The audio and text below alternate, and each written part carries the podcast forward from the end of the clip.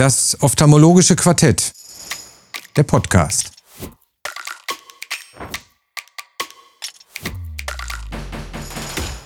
Die Videoversion finden Sie in der Mediathek auf ifox.com. Diese Folge des ophthalmologischen Quartetts wird Ihnen präsentiert mit freundlicher Unterstützung von Alimera Sciences. Liebe Kolleginnen, liebe Kollegen, liebe Zuschauerinnen, liebe Zuschauer, herzlich willkommen zu einer neuen Folge des ophthalmologischen Quartetts hier bei iFox. Heute zum Thema diabetisches Makulaödem. Ich freue mich auf eine Runde illustre Gäste. Wir beginnen mit äh, Frau Dr. Saskia Rau aus der Charité, Herrn Professor Alireza Meshai aus der Augenklinik Darden in Bonn, Frau Professor Anja Liegfeld aus dem Ernst von Bergmann Klinikum in Potsdam. Mein Name ist Carsten Klabe. Ich bin niedergelassener Augenarzt in Düsseldorf. Wie schon erwähnt, das Thema heute diabetisches Makulaödem. Wir drehen in Berlin und infolgedessen darf ich an, den, an die Lokalmatadorin den ersten Fall geben. Bitte. Ja, vielen Dank. Ähm, ich habe heute mitgebracht äh, den Fall eines 32-jährigen insulinpflichtigen Typ-2-Diabetiker.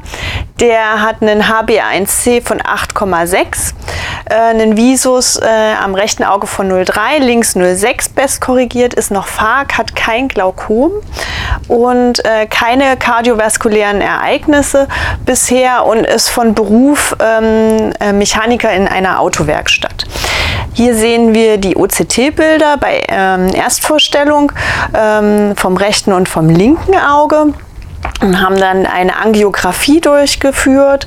Ähm, oben sieht man das rechte Auge, unten das linke Auge und ähm, man sieht äh, schwere Ischämien und äh, Proliferation so dass wir uns entschieden haben, äh, mit ähm, äh, einem Upload Anti-VEGF beidseits äh, zu beginnen, ähm, sechsmal, so wie die Leitlinie sagt, und ähm, Panretinal parallel zu lasern. Wir handhaben das bei uns so, dass wir eine Spritze machen und nach der ersten Spritze so eine Woche später dann äh, mit Lasern beginnen und äh, wir haben dem Patienten empfohlen, sich beim Diabetologen vorzustellen.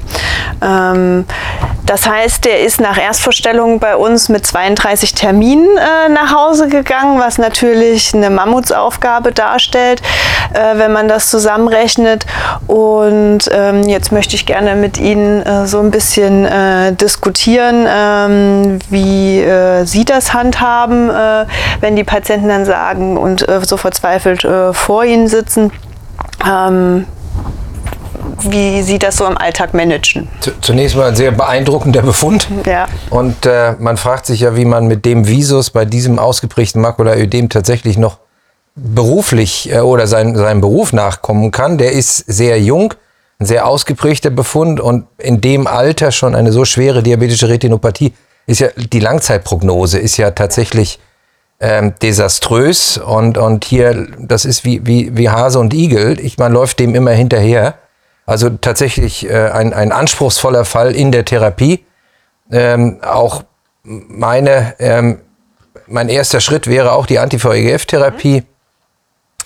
Ähm, und, und richtig mit diesen sehr, sehr vielen Terminen ist der faktisch dauerhaft berufsunfähig, was wir auch nicht äh, wollen. Ähm, und was wir beispielsweise machen bei der bei der Laserkoagulation, auch das ist der richtige Schritt, ist, dass ich ganz gerne die Patienten in, in Parabolbär-Anästhesie und dann tatsächlich äh, 2000, 2500 Herde in einer Sitzung setze, äh, um, um tatsächlich rasch äh, hier das Ganze so ein bisschen zur Ruhe zu bringen. Aber äh, wirklich ein, ein, ein Fall, der zur Diskussion anregt. Frau Liegfeld. Ja, also ich glaube, man kommt einfach nicht umhin, dass man solchen Patienten durchaus viele Termine an die Hand geben muss und auch darauf vorbereitet. Und ich glaube, dass die Compliance und die Adherenzvermittlung äh, äh, für diese Patienten wirklich relevant ist. Das muss man schaffen. Natürlich kann man es vielleicht reduzieren mit bestimmten Maßnahmen, aber dass der dauerhaft äh, unter Kontrolle und auch im Zweifelsfall unter Therapie bleiben muss, das ist klar, wenn man solche Befunde hat. Ähm, und ich finde es einfach sehr wichtig, dass man auch noch mal konstatiert, dass das Lasern nach wie vor eine so wichtige äh, Therapiestellgröße ist, das müssen wir nach wie vor verfolgen, enorm und auch aggressiv und ähm, entweder mit Unterstützung in einer Sitzung gleich ganz viel oder eben mit gleich vielen Terminen hintereinander weg, dass sie wirklich vollgelasert werden, diese Patienten. Das ist enorm wichtig. Man kann vielleicht auch überlegen, also je nachdem, jetzt hat er ja zum Glück, glaube ich, noch gar keine Glaskörperproblematik.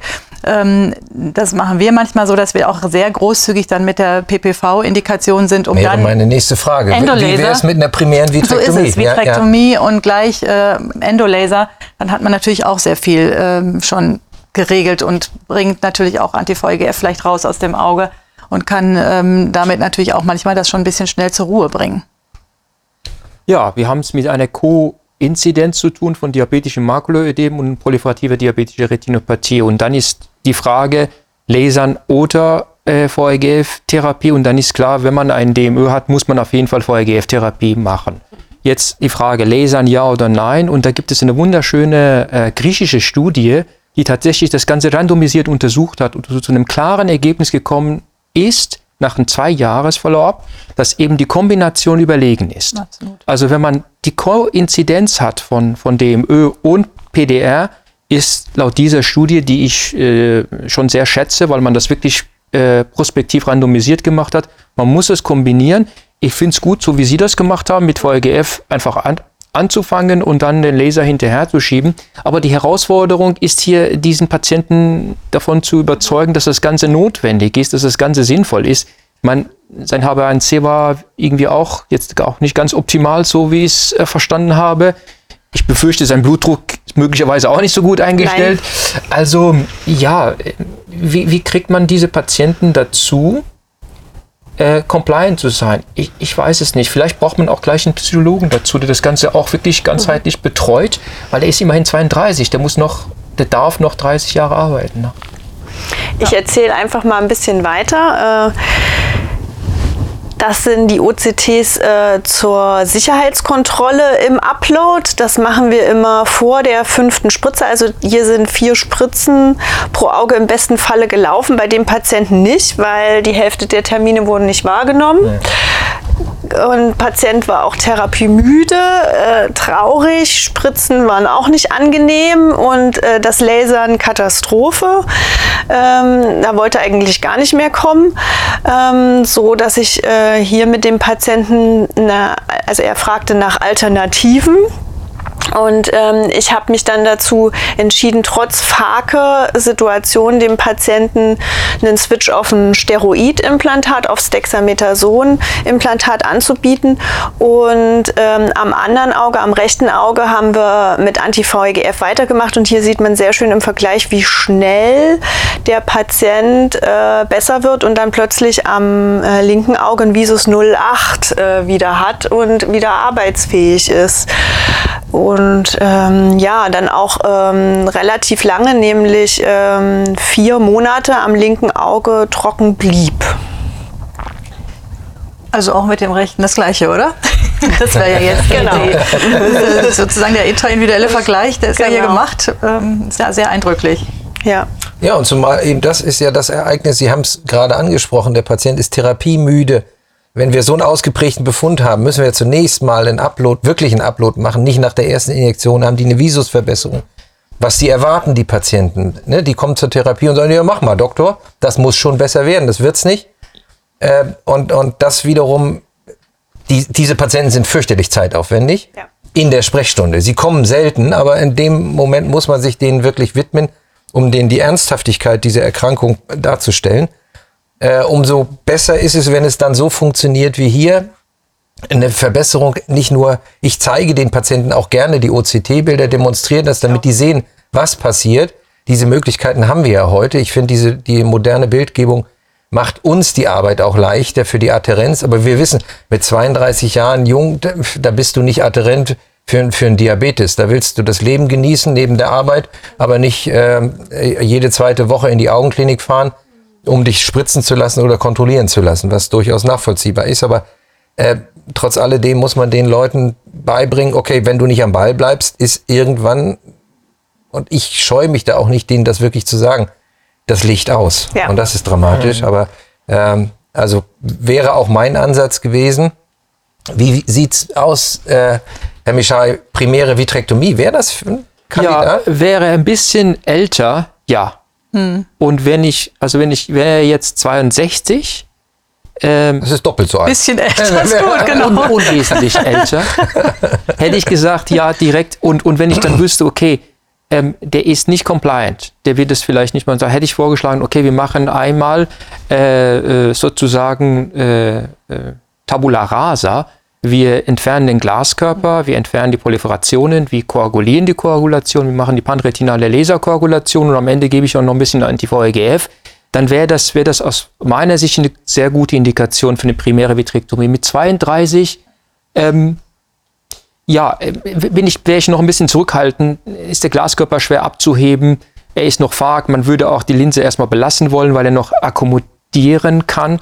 Und insofern finde ich, so wie Sie das jetzt gelöst haben, eigentlich am besten. Erst mit der Anti-VEGF, die das Makulaödem anbehandelt, die Proliferationen inaktiviert, die Zeit genutzt zu lasern, um sozusagen die Proliferation auf Dauer äh, sozusagen inaktiv zu halten und dann das Makulaödem mit dem Hammer behandelt der Steroide. Das ist ja, die Steroide äh, sind ja schon, schon sehr potent, wie man das ja hier wirklich sehen kann. Also ich glaube ja ein bisschen der Schlüssel äh, zur Entscheidungsfindung ist auch dieses wirklich das Alter, die noch akkommodierende Linse. Und das ist ja auch etwas, wo man dann ja mit dem Osodex-Implantat immer ein bisschen zurückhaltend ist, weil das ist ja oft eine Frage der Zeit, dass sie dann eine Linsentrübung entwickeln und dann haben wir das verschoben sozusagen, das Problem. Wir haben es irgendwann, aber da muss man halt abwägen, was ist jetzt das kleinere Übel? Und da wäre ich auch, ähm, für uns ist ja dann die Katarakt nicht mehr so die Herausforderung und nicht das Schlimme, die Netzhaut ist das Entscheidendere, aber die Akkommodationsfähigkeit zu verlieren ist natürlich auch nicht so schön. Und das muss man sicher abwägen und auch den Patienten mit ins Boot holen. Und was ich auch wichtig finde, ist, was man halt äh, bedenken muss, die sind dann so schön stabil von der Netzhaut her, äh, auch über Wochen und Monate, oft sehr lang. Aber man darf nicht vergessen, dass die halt doch auch ein Sekundärglaukom entwickeln können und dass das unbedingt auch unter Kontrolle bleiben muss. Das kann ja oftmals auch sehr spät noch kommen. Und wenn die dann nicht mehr kontrolliert werden, kann auch das aus dem Ruder geraten. Die Adherenz bleibt das Problem. So ist es. Das ist so. Ja, egal, was man tut. Ja, absolut. Wie oft haben Sie dem jetzt schon das Ursodex gegeben? Also wir haben dann das zweite Auge äh, rechts hinterhergezogen und ähm, natürlich könnte man äh, diskutieren, wenn man das immer wieder machen muss und so bei den Patienten auch äh, notwendig, weil nach vier Monaten kommt dann das Ödem halt wieder. Ähm, könnte man auch mal über eine langfristige äh, Alternative, zum Beispiel mit dem Illuvien-Implantat, äh, sprechen. Äh, primär, man sieht ja auch am linken Auge im OCT, ähm, dass der eine subhyaloidale Blutung bekommen hat. Ne? Also wir waren die ganze Zeit noch damit beschäftigt, den auszulasern. Ne? Das ging nicht gut, äh, der war nicht compliant, das war ein sehr, sehr adipöser Patient, der vor allem das Lasern wirklich extremst gehasst hat und man nicht mehr als ein, 200 Herde pro Sitzung bek- reinbekommen hat. Ne? Der hat dann gesagt, nee, ich gehe jetzt nach Hause und Nun macht die Charité viel navigiertes Lesen. Zentral auch. ähm, machen wir auch, ja, aber Und bei ihm? Nee, nee, äh, also nee, den setzen wir vor den Argon-Laser und äh, das Aber würden Sie hier auch noch zusätzlich, wenn Sie sehen, wirklich alle drei Monate, alle vier Monate kommt das Ödem deutlich wieder. Sie haben eben schon den nächsten Risikofaktor, die Adipositas angesprochen, dann wissen wir, die Stoffwechsel, der ist schon im metabolischen Syndrom, das ist, da, da laufen wir wirklich immer hinterher. Aber um es langfristiger zu stabilisieren, dauerhaft werden wir es nicht schaffen. Das ist wirklich ein dramatisches Krankheitsbild. Aber würden Sie dann zusätzlich eine, nach Rückgang des Ödems noch äh, eine, eine ähm, Subthreshold zentrale Laserkoagulation wenn der machen so, oder nicht? Nein, wenn der so trocken ist, würde ich das nicht machen. Nein. Also nur, also zentral lasern, laser ich nur, wenn es ein extra foveales Ödem ist, was fovea bedrohend ist im, und ich das im OCT sehe. Das ist für mich eigentlich die einzige Indikation, um zentral noch zu lasern beim Diabetiker. Das zentrale Laser? Ja. Ähm, ja, die Indikation, die Sie genannt haben, gilt für mich auch. Ähm, also wenn man weiß, dass dem läuft jetzt in die Fovea hinein, vorsorglich, und wenn man es im Cincinnati-Atoll sieht, dann ist es schon eine sehr gute Indikation. Ansonsten, was wir auch mal wieder, machen, dass wir nach fünf Injektionen nochmal die FLA wiederholen und die Stellen, die wir nach fünf Anti-VEGF-Injektionen nicht trocken bekommen, die gezielt noch zu lasern. Das ist für mich auch noch eine Indikation. Ansonsten zentrale Lasern äh, kann ja fast keiner mehr. Äh, also meine Assistenzärzte bekommen immer, äh, äh, ja. Dafür haben wir den navigierten Laser. Ja, ja, ja, in der Tat. Das, das muss man sagen. Aber meine Assistenzärzte machen das wirklich nicht mehr. Die sagen, äh, nein, geben wir einen Oberarzt ab. Und selbst die Oberärzte fangen an zu, äh, äh, zu schwitzen. Und ähm, nun ja, dann, dann müssen wir sie in die Charité schicken zu navigierten Laser, genau. Ein, ein sehr spannender Fall, ein äh, anspruchsvoller Fall, der mal sozusagen äh, die, an, die Kehrseite der diabetischen Retinopathie oder ein ausgeprägter Befund. Die sind ja Gott sei Dank seltener geworden, das muss man sagen. Und mit der Anti-VEGF-Therapie haben wir wirklich und der intravitrealen äh, Steroidgabe die Möglichkeit, die wirklich adäquat zu therapieren. Ich erinnere mich noch, ich habe in meiner Assistentenzeit noch einen Patienten gesehen, der zu den ersten Patienten gehörte, die der ähm, Gerd Meyer-Schwickerath mit dem Lichtkoagulator gelasert hatte. Da stand also gerade noch eine Insel von 5 Grad, ansonsten war die Netzhaut komplett abmutiert. Der Visus war 0,8, aber sagen, effektiv. Äh, Flintenröhren, Gesichtsfeld und äh, der war dann auch stabil, aber ich, heute sind wir natürlich, haben wir ganz andere Möglichkeiten.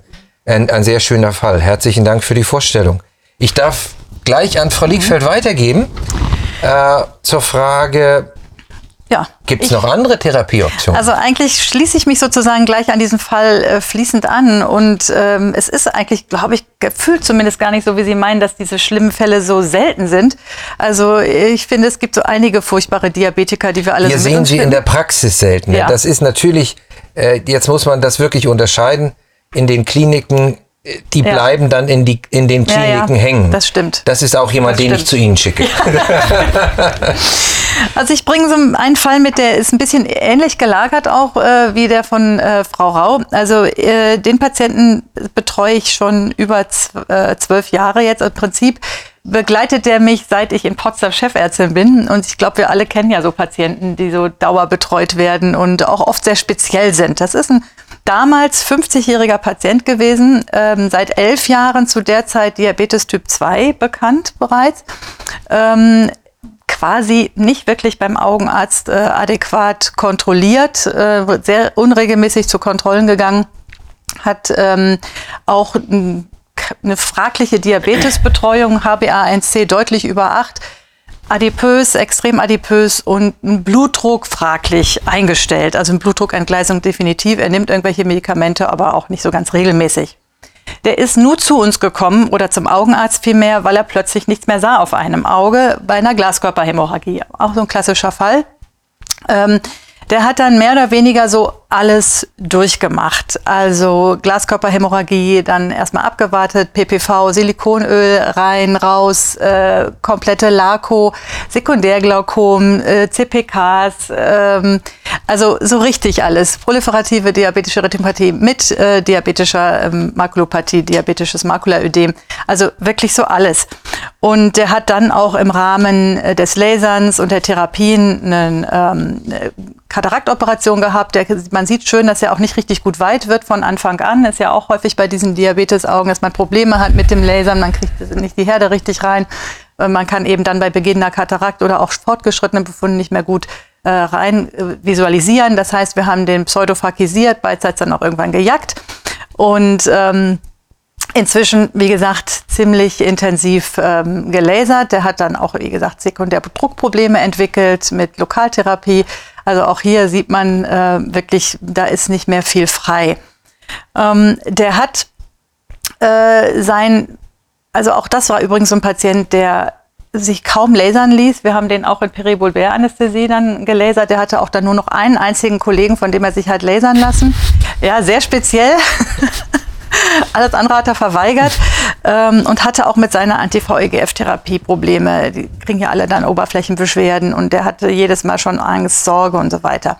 Und der hat auch quasi therapeutisch, was die Anti-VEGF-Therapie angeht, also der kam auch rechts war immer schlechter als links. Äh, Das ist jetzt schon ein Befund, der ist dann schon ein paar Jahre älter. ähm, der kam immer mit so einem Auf und Ab der Makulaödeme und hat quasi auch bei jeder Neuetablierung im Markt der Anti-VEGF-Therapien immer gleich wieder das neue Präparat bekommen. Also er fing mit noch damals Lucentis-Studie an, quasi als das frisch zugelassen wurde. Dann kam irgendwie Eilea, ähm, also hat alles durchgemacht. Ähm, und der hat dann auch ähm, irgendwann, und das ist so ein bisschen auch die Frage gewesen, habe ich viel diskutiert bei uns auch intern, musste ich mich sogar als Chefärztin durchsetzen. Irgendwann habe ich dann auch gesagt, okay, wir nehmen jetzt Osodex. Und das, obwohl er eben doch auch ein Glaukom hatte, Sekundärglaukom anbehandelt war, sowohl mit CPK als auch schon mit äh, Lokaltherapie, äh, damit aber gut reguliert. Und dass ich irgendwann gesagt habe, okay, das ist nicht mehr zu halten. Der, wir kriegten auch obwohl er ja ähm, auch nicht unbedingt so adherent war, was die Therapie anging, aber wir kriegten auch mit den intensiven Anti-VEGF-Therapien den einfach nicht ruhig über die mhm. lange Zeit. Und dann haben wir irgendwann gesagt, okay, wir machen Osodex. Und das war dann aber auch so, dass er dann auch ähm, immer wieder nach den drei bis vier Monaten, wir haben das erst rechts natürlich gemacht, dann auch links, äh, immer wieder irgendwas braucht. Und wir haben dann auch vermehrt oder immer wieder Osodex gespritzt. Das fand er ganz, ganz furchtbar. Und dann haben wir irgendwann gesagt, okay, in der Phase, wo es dann so wieder anfing, jetzt sehen wir halt Illuvien, Sie hatten es ja gerade angesprochen, es ist eine Option. Und ähm, das muss ich sagen, das ist ja ein bisschen was anderes als das ähm, Osodex. Das kennen wir ja alle recht gut. Das Illuvien ist ja Second-Line-Therapie, so ist es ja auch definiert. Das ist auch anders vom Implantatverhalten äh, bei der Injektion. Das wird ganz anders ähm, implementiert ins Auge. Das ist ein sich nicht auflösendes Implantat, das heißt also eine bioinerte Hülle, aber die verbleibt. Und ich habe hier rechts mal versucht auf dem Bild, äh, wir haben das gesucht. Also ich habe gesagt, jetzt äh, hier für den Fall will ich mir dieses Illuvien nochmal darstellen. Ich, wir haben es kaum gefunden. Also in einem Auge haben wir es wirklich nicht gefunden. Der Patient hat es auch eigentlich nie bemerkt, dieses Implantat. Das ist auch anders als bei dem Osodex. Das äh, bemerken die Patienten ja sehr viel, mhm. aber gut, ist irgendwann weg. Ähm, und das haben wir dann irgendwann im äußersten Spiegel, im Gonioskop, konnte man das Stäbchen so gerade noch so irgendwo erheischen. Also das ist auch wenig störend. Und ich muss sagen, der ist jetzt quasi stabil damit äh, seit einigen Jahren, wobei ich ähm, auch äh, Anti-VEGF so dreimal oder so dazu gespritzt habe nochmal. Auch das ist ja nicht so ganz untypisch. Man weiß ja auch aus diesen Real-Life-Daten äh, äh, aus ganz Europa, dass ungefähr 30 bis 60 Prozent immer noch was dazu brauchen dann an den ersten drei Jahren. Mhm. Also und das passt ja eigentlich auch ganz gut. Und ähm, er kann noch Auto fahren. Also es ist nicht mehr Fahrlehrer. Also der ist Fahrlehrer, habe ich erzählt, glaube ich. Genau, der ist Fahrlehrer ähm, gewesen. Und dann, wie gesagt, mit der Glaskörperhämorrhagie, das war für den wirklich einschneidend. Da war er ja noch ähm, berufstätig. Ähm, er kann immerhin noch Auto fahren. Er sieht auf einem Auge 08, auf dem anderen hat er nur 02, 03. Das ist natürlich auch alles mhm. ähm, atroph. Und ich glaube, damit, äh, wenn man ihn so halten kann, können wir glücklich sein. Und das ja. läuft seit zwölf Jahren so. Ja, also wie gesagt, super. Ja, wir Eigentlich haben schon. ihn halten können. Ja, oft, hm. es lohnt sich zu kämpfen. Ja.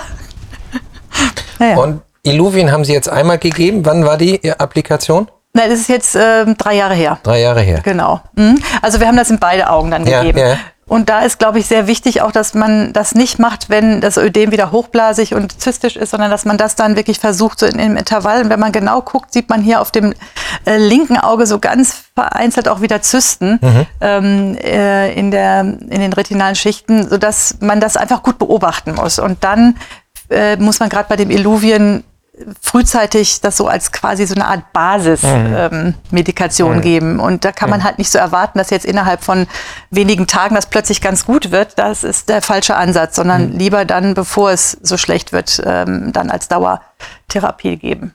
So, aber das Implantat ist ja 24, 36 Monate, ist der Wirkstoff abgebaut. Ja. Würden Sie jetzt ein zweites geben? Im Zweifelsfalle ja. Ja, hätte ich kein Problem mit. Mhm. mhm.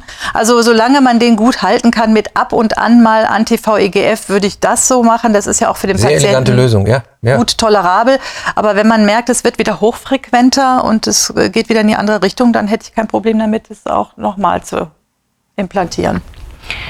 Ich kann mir die Diskussion mit den Glaukom-Spezialisten äh, ja. sehr gut vorstellen. So ist das bei uns auch. Also unsere Glaukom-Spezialisten sehen die Steroide, wenn schon ein bekanntes Glaukom ist und wenn die schon äh, zum Beispiel, ich weiß nicht, ob der lokal zweifach, dreifach oder vierfach Therapie schon hatte, dann äh, ist es natürlich kritisch. Aber wir so als Netzhautspezialisten wollen natürlich äh, die Netzhaut hier äh, schützen und also meine Erfahrung ist, ich, ich gebe es auch den Glaukompatienten, die Steroide, weil äh, man hat ja dann, gerade wenn es auch ein Glaukompatient ist, die Möglichkeit dann auch chirurgisch noch was zu machen. Solange das Steroid drin ist, äh, können Sie besser filtrierend operieren. tatsächlich, ja. Ja. Äh, tatsächlich, also wenn man frisch Osodex gegeben hat und Sie machen anschließend eine Trabekulektomie oder einen Mikroschand oder sowas, die Ergebnisse sind zumindest in meiner Hand deutlich besser. Mhm. Hat er einen Anstieg äh, mit dem Druck unter dem Osodex gehabt? Nein,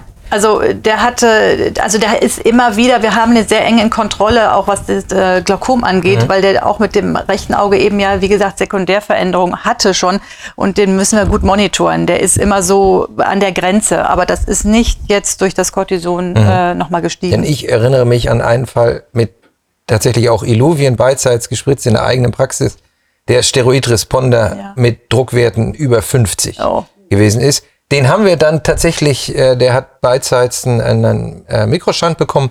Und damit läuft der perfekt. Mhm. Äh, den noch zusätzlich während der OP mit Anti-VEGF-Therapie etc. Ähm, aber richtig, das ist eine lange Diskussion zwischen dem Retinologen und dem äh, Glaukomatologen. Das äh, werden Sie nicht auflösen. Aber das ist ja gerade die Herausforderung, die, die mhm. auch die, wenn Sie den vitrektomieren, dann hat er eine höhere, ein höheres Risiko, ein Glaukom zu entwickeln. Ja. Mhm. Also es dadurch. ist ja nicht mhm. nur einfach diabetisches Makulaödem, der hat viele, viele mögliche Veränderungen, die, die sekundäre Katarakt ja. etc. pp. Mhm. Also das ist ein, ein Fass ohne Boden und äh, nichtsdestotrotz haben sie auch gezeigt, man kann auch solche Fälle, wie der erste auch, mhm. heute tatsächlich managen. Ja, ich würde vielleicht nochmal äh, in dieselbe Kerbe schlagen wollen, ähm, Illuvien, weil manche ähm, Kollegen, und so dachte ich übrigens auch, ja. einmal Illuvien rein und den nächsten Termin in drei Jahren. Ja. Das Auf ist definitiv ein Fehler. Ja.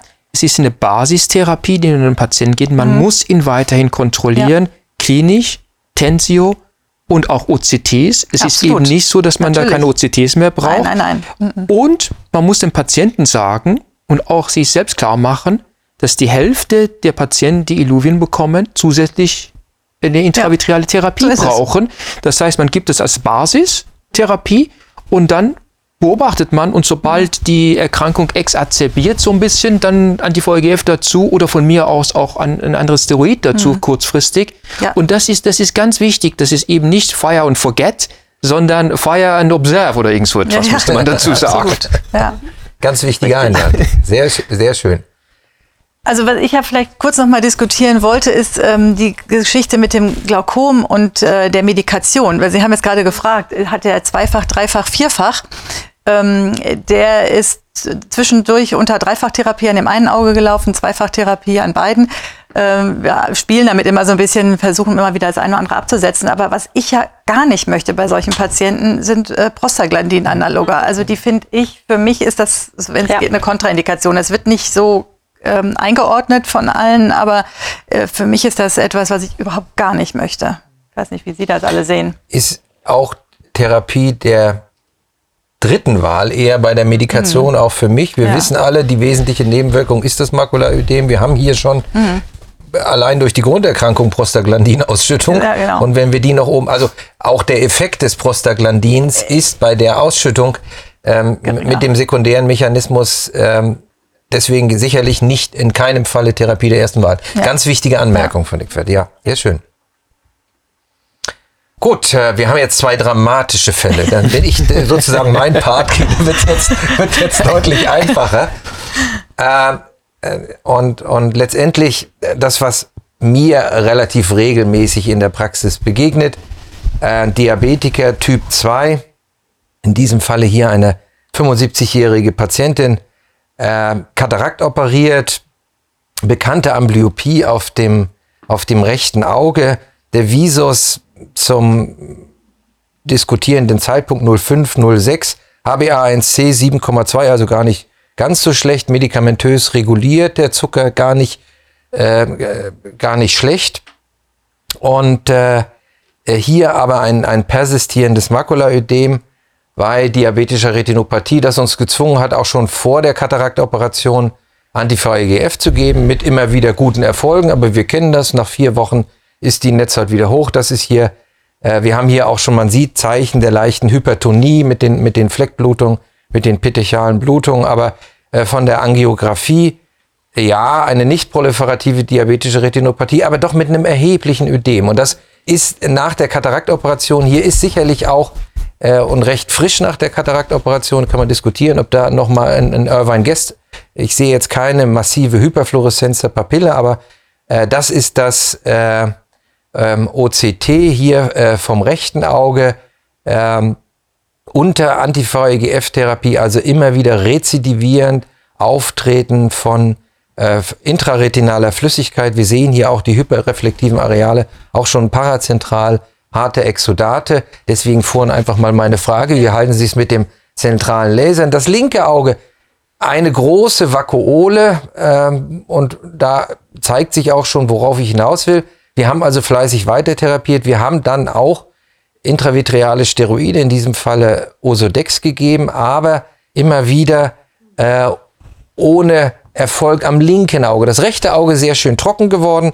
Äh, allerdings das rechte Auge war das amblyope Auge. Das ist also nie über, oder leicht amblyope Auge, nie über 0,6 gekommen. Und ähm, da die Patientin eine, eine, tatsächlich eine Leseratte war und das linke Auge das, das äh, dominierende, war sie nicht glücklich mit dem Befund, weil dann langes Lesen tatsächlich anstrengend war. Und äh, ja, wie sich hier schon zeigt, wir haben hier eine, eine kräftige vitriomakuläre äh, Traktion, die nach meiner Einschätzung Ursache dafür war, dass sich die Flüssigkeit nicht zurückgebildet hatte. Die Frage in die Runde, was machen Sie denn jetzt? 2016 ist das, glaube ich, gewesen der Fall. Ja. Gab es damals schon die Vitrektomie? Und die damals gab es schon die Vitrektomie. Machema hat die sehr, sehr früh eingeführt. Ähm, es mag sein, dass sie da noch keine gemacht haben. Er wollte auf was nein, anderes hinaus äh, wahrscheinlich. Wir, wir, also äh, lassen wir. Das habe ich dich völlig aus dem Konzept gebracht. Entschuldige. Nein, nein. Äh, die Vitrektomie, auch das haben wir überlegt. Genau. Das Primäre war, und das war, ich glaube, kurz nach der Vorstellung vom, vom Okriplasmin, vom Gitrea, ähm, was würden Sie da machen?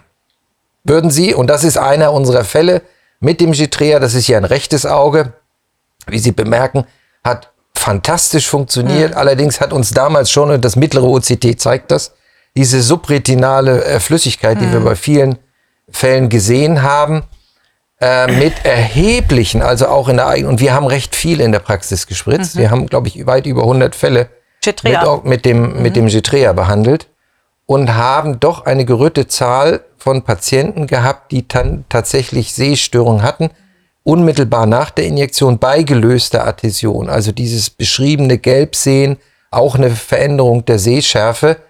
Und äh, deswegen äh, sind wir eigentlich völlig davon abgekommen. Wir machen es, es ist ja nach wie vor zugelassen, es ist nach wie vor erhältlich, aber wir machen es nicht mehr. Nichtsdestotrotz, da ist auch dann gerade 2016 diese Arbeit erschienen, die die Veränderung der ellipsoiden Zone mit einer permanenten Einschränkung ähm, erschienen. Und das war so für uns der Zeitpunkt, wo wir gesagt haben, okay, wir sind da sehr, sehr zurückhaltend. So, Getrea, also ich würde es nicht mehr nehmen, würden Sie es noch nehmen? Auch nicht, sind wir d'accord. Bleibt die Vitrektomie oder was bleibt noch? Ähm, ja, also das Problem ist, vielleicht durch Getrea, manchmal kommen die Patienten und wollen es die haben manchmal die Diagnose wie traumakuläres Traktionssyndrom und geben es dann in Dr. Google ein. Dr. Google sagt Jetria und die kommen dann und sagen, Herr, Herr Doktor, ich hätte gerne das hier. Habe ich immer das Paper dabei. Ja, sehr gut. Mittlerweile. Sehr ja, gut. tatsächlich. Also das ist bei mir auf dem, ne, wirklich, Sie müssen ja vorbereitet sein heute. Das ist äh, in der linken Kitteltasche, in der linken Kittel, zack, okay, in der rechten Kitteltasche ist. Aber äh, also tatsächlich, ich äh, gehe denen das dann durch und sage, das, das sind die Vor- und Nachteile. Aber es ist auch wieder richtig, wir haben zu zunehmend die Patienten, ich finde es ja nicht schlecht, dass die sich vorab ja. informieren. Äh, manchmal macht das die Sache nicht einfacher, das mhm. macht es manchmal mühsamer, weil die dann in eine Richtung fahren, ich, bei den Glaukomen kenne ich das schön, wenn das die, die, äh, ist je nachdem, welche, Paz- äh, welche Firma das bessere Marketing hat, kommen die mit genau dem Verfahren, was bei Ihnen ga- garantiert nicht funktionieren würde. Aber das möchte ich haben, Herr Doktor. Und dann müssen Sie ihm eine halbe Stunde das ausreden. Aber am Ende des Tages, ich, ich mag das eigentlich, wenn die Patienten sich vorher mal ein bisschen belesen. Ne? Also das Kennen ist, wir ja von Linsen auch. Da ist ja es ist besser das wahrscheinlich als Ihre beiden Diabetiker, die, sie dem, die haben nie Die was nachgelesen. Die, die wollten Können sie das auch nicht mehr. Also äh, Ocryplasmin wollten wir nicht. Vitrektomie Ja, Ja, Ja, wäre Ihre erste Maßnahme? Oder wäre wär das der Man nächste ja folgende äh, Schritt? man kann auch äh, abwarten. abwarten, genau. Aber Ja, also ähm, was ich auch mache, wir haben diese vitriomakuläre Traktion in der Ausprägung erst nach der Kataraktoperation gesehen. Wenn wir, ich habe mir dann die OCT-Bilder vor Katarakt, aber da hat man das schon gesehen, okay, da ist so eine, eine, eine Adhäsion in der Makula. Dann mache ich in der Regel erst die Kataraktoperation, weil viele Patienten Genau. sich dann dort lösen. So ist es. Gut, jetzt, hat, das hat es nicht getan. Würden Sie gleich vitrektomieren? Man kann auch nur äh, eine Gaseingabe machen. Geht Das auch. ist das, was, was ich mittlerweile ganz gerne mache als nächster Schritt. Und ich gebe auch faktisch nicht mal ähm, SF6 oder C3F8 ein, sondern sterile Luft, Parazenthese. Und auch genauso haben wir das hier gemacht. Und das hat ganz gut funktioniert. Und dann, und erst in Schön. dem Schritt, und dann bildet sich das zurück. Visus ist, ist 0, zwischen 0,7, 0,8 und erstaunlicherweise auch nach dem, und das spricht auch wieder für die Steroide, die letzte ähm, intravitreale Injektion waren Steroide, äh, jetzt über einen Zeitpunkt von zweieinhalb, drei Jahren keinerlei erneute Injektion. Also ein recht stabiler Befund. Die Stoffwechsellage ist perfekt eingestellt, also sehr compliante, äh, sehr compliante Patientin die da auch mitmacht, auch aktiv ist dabei, durch die Amblyopie natürlich sofort merkt, wenn auf dem besseren Auge was passiert. Also das spricht einmal wiederum für die, für die äh, Steroide und, und wenn die dann tatsächlich auch an ihrem Stoffwechsel arbeiten, Ja. dass dann äh, wir eine Chance haben, das ist in keinem Falle so ein dramatischer Befund, wie wir die beiden anderen gesehen haben, aber äh, dass man damit hinkommt. Also ich finde äh, sehr wichtig und sehr schön auch an diesen Bildern, ähm, Herr Klabe, dass man äh, vielleicht so ein bisschen bei den OCT-Aufnahmen auch drumherum gucken muss. Also wir dürfen nie vergessen, wie ist der Glaskörperstatus, wie sind die Adherenzen, wie ist die ellipsoide Zone, wie sind die also es gibt ein ganz schönes ähm, Paper jetzt von einer europäischen Expertengruppe, die eben ja auch eine neue Kategorisierung äh, hinsichtlich der diabetischen Makroödeme empfehlen, äh, wo so Kriterien gibt, eben wie sieht, ähm, wie sehen die inneren Schichten aus, gibt es da diese Disorganisation äh, in, der inneren, äh, in den inneren Netzhautschichten, wie sind die Ellipso- ellipsoiden Zonen, wie ist der Status des Glaskörpers, Adherenzen und so weiter. Und ich glaube, dass das viel drumherum noch ist und wir werden auch noch lernen, was wann vielleicht das Beste ist, wo ist welche Prognose zu erwarten. Und ähm, das ist eben nicht nur, ist da jetzt eine Zyste, ja oder nein. Absolut. wie viel Luft soll man geben? Äh, soll man dazu eine Parazenthese machen? Ja, nein. Also ich gebe etwa 0,5 bis 0,6 und das zwingt zu einer Parazenthese. Das alles andere ist, äh, ne, also äh, manchmal hat man ja einen Reflux von, von äh, Glaskörper, ver verflüssigtem Glaskörper, aber ich gebe bei diesen Patienten immer, immer, äh, mache ich immer eine Parazenthese und immer eine Funduskontrolle, also nicht nur winken, sondern tatsächlich die spiegel ich noch äh, im OP. Äh, bei Luft äh, lasse ich sie dann nach Hause. Bei, bei SF6 würde ich die eine halbe Stunde bei mir in der Praxis, wäre noch zu überlegen, ob man vielleicht ähm, Glaupax dazu gibt, also einen systemischen Carboanhydrasehemmer. Äh, ja, aber nie ohne Parazenthese. Und hat man das Risiko einer Ablatio? Also ich kenne das von der, äh, von der Retinopexie, von der pneumatischen ist, Retinopexie, ja, dass ein- man sagt, ein- inferior kommt dann ein Ein Riss. sehr, sehr guter Einwand. Und das ist ja das, was wir auch gelernt haben mit den vitriomakulären Traktionen, zentrale Traktion, periphere Traktion. Auch da haben wir ja gesehen, wenn wir Patienten beispielsweise vitrektomiert haben, nach, äh, vor der Gitrea aerea oder auch dann, wenn das Ocryplasmin nicht ausreichend gefunden ist, dass wir häufig erhebliche periphere Traktion äh, gefunden haben. Ja, das ist sicherlich ein, ein Risiko, das muss aufgeklärt werden und das muss kontrolliert werden. Ein, ein ganz wichtiger Einwand, ja.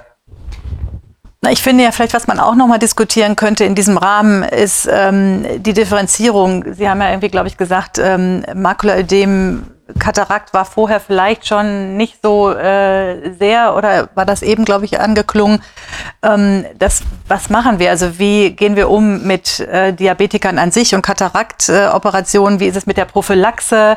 Ähm, zu welchem Zeitpunkt machen wir die Kataraktoperation? Können wir das machen, auch wenn diabetisches Makulaödem vorhanden ist? Ich finde, das sind auch alles so Fragen, die oft sehr alltagsrelevant sind. Das ähm, ist ähnlich wie bei den AMD-Patienten, ja. lohnt sich eine Kataraktoperation genau. und ich glaube, da sind ja die Empfehlungen mittlerweile eindeutig. Ist es eine visusrelevante Katarakt? Ja, ja, ich verbinde das in aller Regel, dann machen wir die Kataraktoperation und am Ende gebe ich nochmal Anti-VEGF. Genau. Also das ist bei, bei, uns mittlerweile Standard.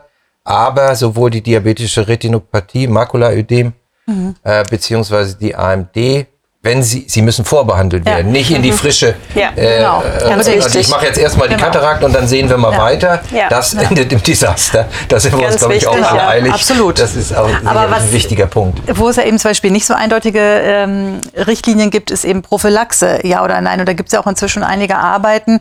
Also ähm, ob man jetzt nur lokal therapiert, soll man ja, ja oder nein, nicht, steroide, nicht steroidale Antiphlogistika schon prophylaktisch, ja oder nein. Und inzwischen gibt es ja. ja auch sogar Arbeiten, die zeigen, dass zum Beispiel Anti-VEGF ähm, nicht wirklich wirkt, vor allem nicht was den Visus angeht, aber äh, auch hier die Steroide zum Beispiel sehr gut wirken.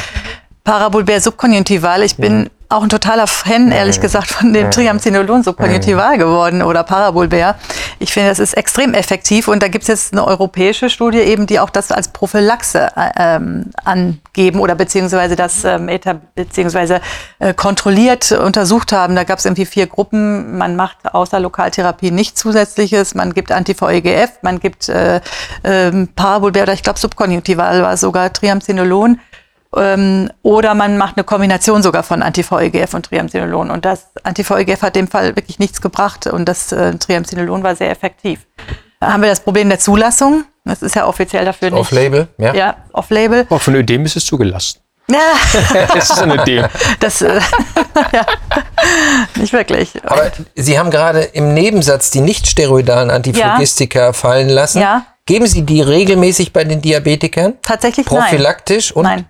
Denn das ist etwas, was wir ja. tatsächlich umgestellt haben. Ja. Wir ja. geben bei den Diabetikern mhm. für die Kataraktoperation mhm. und das unabhängig von einem diabetischen Makulaödem gerne nicht steroidale Antiphlogistika, sofern sie lieferbar genau. sind in den heutigen Zeiten.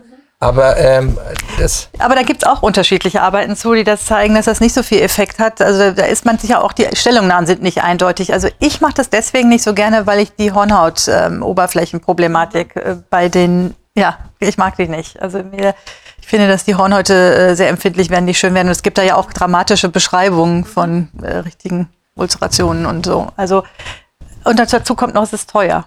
Das ist echt, das sind teure Präparate. Ist bei mir nicht der Standard. Aber da gibt es für beides, glaube ich, durchaus gute gibt Gründe. Gibt viel Pro und Contra. Absolut. Absolut. So sollte es ja auch sein. Macht ihr nicht steroidale Antiphlogistika? Ja, also bei Diabetikern, es geht ja um Diabetiker, die eine Kataraktoperation mhm. bekommen, ob man vorsorglich was macht. Mhm. Die Antwort ist äh, aus, aus Bonner Sicht eindeutig ja. Häufig hat man kein OCT präoperativ bei diesen Patienten. Wenn die kein, kein, es fehlt bei uns häufig, weil die vielleicht gar kein Makulaödem haben, keine Metamorphopsien haben. Die Patienten sind nicht bereit, das aus eigener ähm, Tasche zu zahlen. Also weiß man manchmal gar nicht, wie viel, wie viel Makulopathie oder wie viel Makulaödem vorher da war, ja oder nein. Deswegen plädiere ich davon, unabhängig, was die Studien sagen, ob ein Ödem da war oder nicht, vorsorglich das Maximale zu tun, um ein postoperatives Makulaödem bei Diabetespatienten zu verhindern. Und das ist bei uns im Prinzip bestehend aus der äh, Lokaltherapie mit äh, nicht-solidalen Antiphlogistika und Triamcinolon Parabolbär. Denn, erinnern Sie wir uns, Diabetespatienten sind nicht die Compliant-Testen. Ja. Auch wenn es um die Tropftherapie geht, ist es leider dasselbe Problem. Und mit, mit Triamcinolon Parabolbär ja das finde ich Auch super. wenn es off-label ist, hat man auf jeden Fall die, die Sicherheit, dass zwei äh, Wochen lang eine lokale Steroidtherapie gegeben Absolut. ist.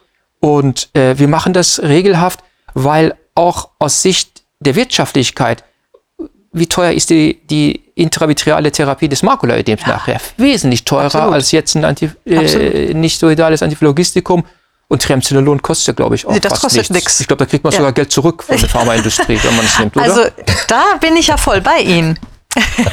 Aber Sie machen ja eine Kombi. Ne? Sie machen ja eine Kombi. Also Sie machen ja das, also ich glaube, das Entscheidende ist das Triamcinolon und tatsächlich nicht die nicht steroidalen Lokaltherapeutika. Also so nach dem Motto, viel hilft. Ja, ja. Aber Sika ist ja auch ein Problem bei den Kataraktpatienten. Ja, Insofern. recht, recht. Also Auch wir bei haben den IBOM-Patienten. Ja, den Ja. einmaligen äh, Applikationen von dem nichtsteroidalen Antiphlogistika habe ich also, ja, wir wissen das, wenn wir die regelmäßig geben, die machen Oberflächenproblematiken und die Diabetiker haben Oberflächenproblematiken, Genau. die Postkataraktpatienten ja, wobei damit, so, sofern es lieferbar ist, habe ich keinerlei ähm, Zunahme, zumindest mir nicht erinnerlich, aber es ist ein guter, äh, ähm, äh, ein gutes Argument, da tatsächlich nochmal dezidiert nachzuschauen äh, aber keine, keine Verschlechterung, zumindest so im, im klinischen Alltag bemerkt. Und ich sehe fast alle meine, also zumindest die, die ich selber operiere, die Patienten sehe ich auch postoperativ. Gut, also ein einfacher Fall, der trotzdem hier eine, eine rege Diskussion angeregt hat, sehr, sehr schön. Äh, und jetzt müssen wir sozusagen noch einen oben drauflegen. Was ist, wenn es ganz kompliziert wird? Haben wir dann auch noch eine Option für eine intravitreale Therapie? Ich darf Herrn Mischai bitten, seinen Fall vorzustellen. Ja, gerne. Ich habe äh, einen 77-jährigen Patienten mitgebracht. Zum Beispiel, äh, ich habe die, ich habe den Fall einer 77, mein Gott, ich krieg's nicht gebacken. Ich habe einen Fall mitgebracht eines 77-jährigen Patienten mit diabetischem Makuloödem Visus 01 in eine minimale epiretinale Gliose. Ähm, wo ist das Problem? Das Problem ist hier ist Zustand nach komplikativer Kataraktoperation mit Implantation einer Vorderkammerlinse. Wo ist das äh, gemacht worden? Natürlich Exdomo. Ja. Äh, wie, wie immer, letztens Fragen sind immer die anderen. Ja? Vorderkammerlinse sowieso. Vorderkammerlinse, das ist natürlich immer, nicht mehr. immer Exdomo. Ich frage mich manchmal, wo dieses Exdomo ist, aber auf jeden Fall nicht in Bonn. Ähm, Nein, Spaß beiseite.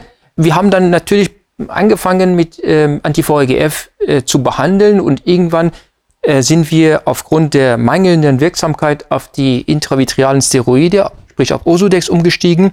Was, es passierte genau das, was passieren musste. Osodex hat sich dann in die Vorderkammer, ähm, ist in die Vorderkammer migriert und hat dort ein Hornotödem ausgelöst und dann musste das Osodex dann explantiert werden. Jetzt ist die Frage, was tun? Visus 01, ähm, hier ist der Befund. Man sieht die Vorderkammerlinse, man sieht eine, eine ordentliche Iridektomie, man sieht, dass die Pupille ein bisschen verzogen ist. Und jetzt weiß man, dass die Steroide wirksam sind, aber man weiß, dass die auch in die Vorderkammer kommen und dann eben die Hornhaut äh, wirklich auch äh, mal die, die Hornhaut dann auch natürlich ähm, ja, in Mitleidenschaft ziehen. Und die Lösung habe ich dann auch mitgebracht. Das ist das Video. Also ich habe mich dazu entschlossen, ein Iluvien-Präparat zu nehmen und dieses Iluvien-Präparat an die Sklera äh, zu nähen. Und das ist gar nicht so einfach, ist einfacher gesagt als getan. Dieses Ding fliegt durch die Gegend. Also Sie müssen es irgendwo irgend befestigen. Das habe ich hier gemacht. Prolene 9.0 genommen. Ähm, man merkt, Winzig. Das ist ja auch so klein. es ist klein und vor allem es fliegt durch die Gegend. Ganz, ganz schnell ist in 10.000 Euro dann irgendwo im OP-Raum verschwunden. Man sucht es dann verzweifelt. Ähm, also Schritt eins irgendwo es befestigen, damit das nicht wegfliegen kann. Dann eine nicht resorbierbare Naht. In diesem Fall Prolene 9.0. Jetzt ist dieses Implantat sozusagen befestigt an die Naht, die dann kürzen. Und da auch nochmal ein Tipp, auch das dann nicht zur Seite legen, sondern das Ganze auch nochmal, zeige ich Ihnen, wie ich das dann gemacht habe, sicherstellen, dass das dann auch nicht wieder wegfliegt. Ja. So, jetzt haben wir ein äh, 10.000 Euro teures Implantat, befestigt an ein 2,30 Euro äh, teure Naht. Dann der Zugang über Passplaner, 3,5 mm vom Limus entfernt. In diesem Fall 20 Gauge. Man kann diskutieren, es anders zu machen. Und dann wird das Implantat, Die Parazenthese ist eigentlich sehr verlockend. die Parazenthese ist verlockend. Äh, nicht die Parazenthese, pardon, die Iridektomie. Die Iridektomie, aber die war ja in, in, in Exdoma gemacht. Die, war- die habe ich nicht gemacht. Aber als Eintrittspforte für das Illuvien. Ach so, es Weil ist ich da, habe ja. dann, also, aber das war ein anderer Ja, um Kasus. das da durchzuschieben. und dann zieht man das da durch und dann äh, mit einer, mit einer McKennel-Naht. Ja, auch eine Option. Option, sicherlich, sicherlich eine Option. Ähm, Jetzt kommt das Implantat, wird in den Glaskörperraum geschoben und Ist der Patient schon vitrektomiert? nein, Nur Teil, also auch nach der Vorderkammer? vordere Vitrektomie, Vordere vordere Vitrektomie. Vitrektomie, aber keine Weil paspalare man sieht ja Vitrektomie. hier keinen, kein, Gott sei Dank, keinen Glaskörperaustritt. Ja, das kann aber durchaus kommen, dann muss man es halt abtragen. Also das kann durchaus passieren. Und jetzt eben die Naht an der Sklera und jetzt habe ich das Video auch etwas schneller laufen lassen, weil das äh, ja doch nicht so spannend ist ab jetzt. Also das Implantat ist im Glaskörperraum, ist befestigt an der Sklera, kann nicht in die Vorderkammer kommen, dann ist es einfach nicht möglich. Ähm, und damit eben das Risiko einer Hornhautde Hornhautdekompensation damit äh, behoben. Was hat denn die Firma dazu gesagt, dass sie das dann nähen? Äh, die Firma Und äh, die ist, ist letztendlich, 10.000 in, Euro verdient. ja, genau. letztendlich ist es eine Off-Label-Behandlung, Ja, aber es. Ja. es ist ein individueller Absolut. Heilversuch, wo Ja, wir gar keine andere Möglichkeit haben. Ne? Weil was will man mit diesem Patienten machen? Sagen, ich biete Ihnen etwas an und die Firma kann das natürlich nicht offiziell unterstützen, aber äh, zum Glück können die Firmen das uns auch nicht verbieten. Äh, und dann kommt die Bindehautnaht, ich denke, das können wir uns ersparen. Ich hätte ja echt Angst, dass ich das kaputt mache, dieses Geht nicht. Implantat. Das Geht Implantat ist sehr stabil. Das ist stabil, Tatsächlich. stabil. Das fliegt nur durch die Gegend. Das ist, glaube Das ich, ist- Polyimid oder sowas. Ja, das ist Polyimid, wirklich, das- das ist sehr stabil. Ja. Also wir an der Charité machen das auch. Äh, mein Kollege Herr Dr. Müller.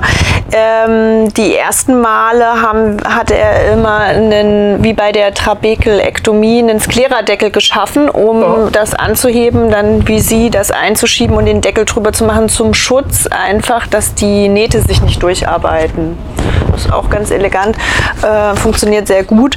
Ähm, man könnte also diese, ich glaube, das Problem ist die Iridektomie, wo das natürlich nach vorne luxiert. Ansonsten alternativ kann man auch äh, probieren, äh, mit Ursodex äh, intravitreal zu geben und dem Patienten Pilo zu geben bei den, bei den Verisize-Geschichten. Ne? Der Klassiker ist ja, ähm, dass ähm, die Patienten zum Beispiel einen Irvine Guess oder sowas bekommen äh, durch die Verisize und man dann einen Steroid geben möchte und das ja auch meistens sehr, sehr gut wirkt, aber äh, leider nach vorne kommt bei den Verisize-Geschichten und äh, Und kann man das durch Pilo verhindern? Ich habe, ich habe, ja, das Problem ist die dauerhafte Geschichte, aber ähm, wenn die das halt mit der Einnähung ablehnen oder nicht wollen oder erstmal abwarten wollen, kann man es probieren. Ja, das muss man vorher auf jeden Fall gemacht haben. Triamcinolon, also Triamcinolon, ja, das muss man auf Ja, jeden Fall gemacht haben. Kann man auch mehrfach machen. Ja, ja, auch eine Lösung. Aber es geht noch weiter. Hm? Ich möchte Ihnen gerne, nein, äh, ja, es geht so ein bisschen weiter. Ich möchte Ihnen gerne nochmal äh, den postoperativen Verlauf zeigen. Ähm, auf der linken Seite der Befund vor der Implantation, in der Mitte einige Monate danach und rechts äh, der Befund von Januar 2023. Also ein deutlicher Rückgang des Makulaödems. Was ich Ihnen aber auf keinen Fall verschweigen musste, oder was ich Ihnen auf keinen Fall verschweigen möchte, ist, dass wir in der Zwischenzeit noch Anti-VEGF-Therapie on top gegeben haben. Also das noch einmal. Illuvien als Basistherapie und dann Anti-VEGF im Verlauf. Damit konnten wir den Visus doch steigern, zwar nicht auf 0,8, aber auf jeden Fall auf 0,25. Und damit sind die Diskussionspunkte auch schon bereits angesprochen. Und ähm, Skleradeckel bei der Operation, das hatten Sie ja äh, angesprochen. Ich denke, das ist eine einfache Methode, wenn man so eine Situation hat, eben entweder Zonullerschwäche, eine Vorderkammerlinse, es gibt auch Aphake-Augen Ja. nach wie vor. Was tun, wenn man eine intravitreale Steroidtherapie? Ich denke, das ist eine elegante Methode. Das nimmt natürlich Zeit und ob das jetzt adäquat vergütet ist, sei auch dahingestellt. Aber dem Patienten ist ja geholfen und darum geht's uns ja auch.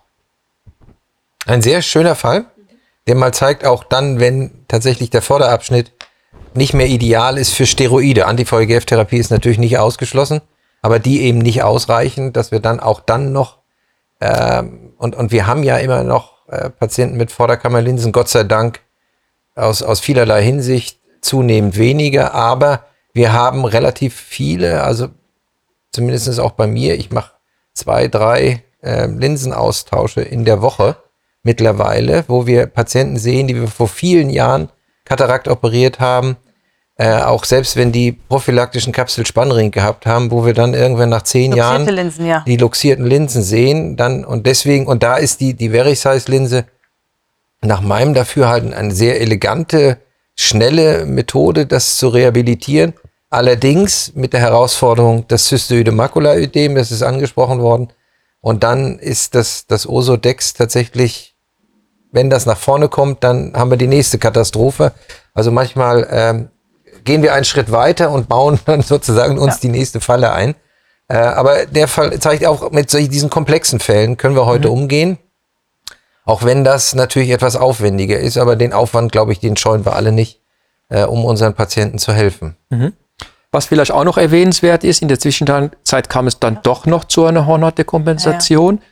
Und dann mussten wir die Vorderkammerlinse austauschen, eben gegen eine retropupillär fixierte Linse und in Kombination mit DMAC. Das ist auch noch in der Zwischenzeit ja. noch gelaufen. Also äh, eine Rundumversorgung. Ja. Aber die PPV fehlt noch.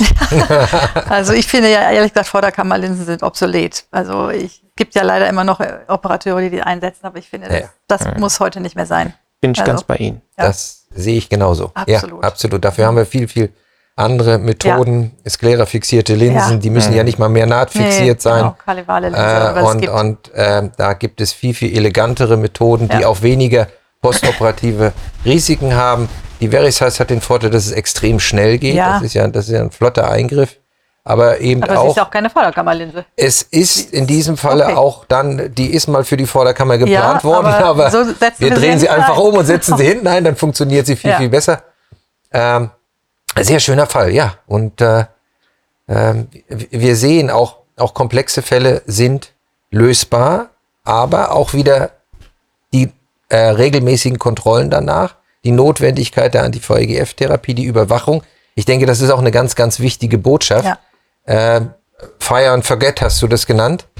Es funktioniert nicht, Fire and Observe, genau. Es ist, ja. es ist es eben nicht. Der Diabetiker, Sie haben es vorhin so schön angesprochen, ich sage dann immer salopp, also einer verlässt hier die Praxis, entweder ich gehe in Pension oder ja. Sie wollen mich nicht mehr sehen, aber die Patienten werden lebenslang von ja. uns betreut. Dann funktioniert das, finde ich, gut. Und, äh, aber es, ist, es, es macht Arbeit. Es macht Arbeit.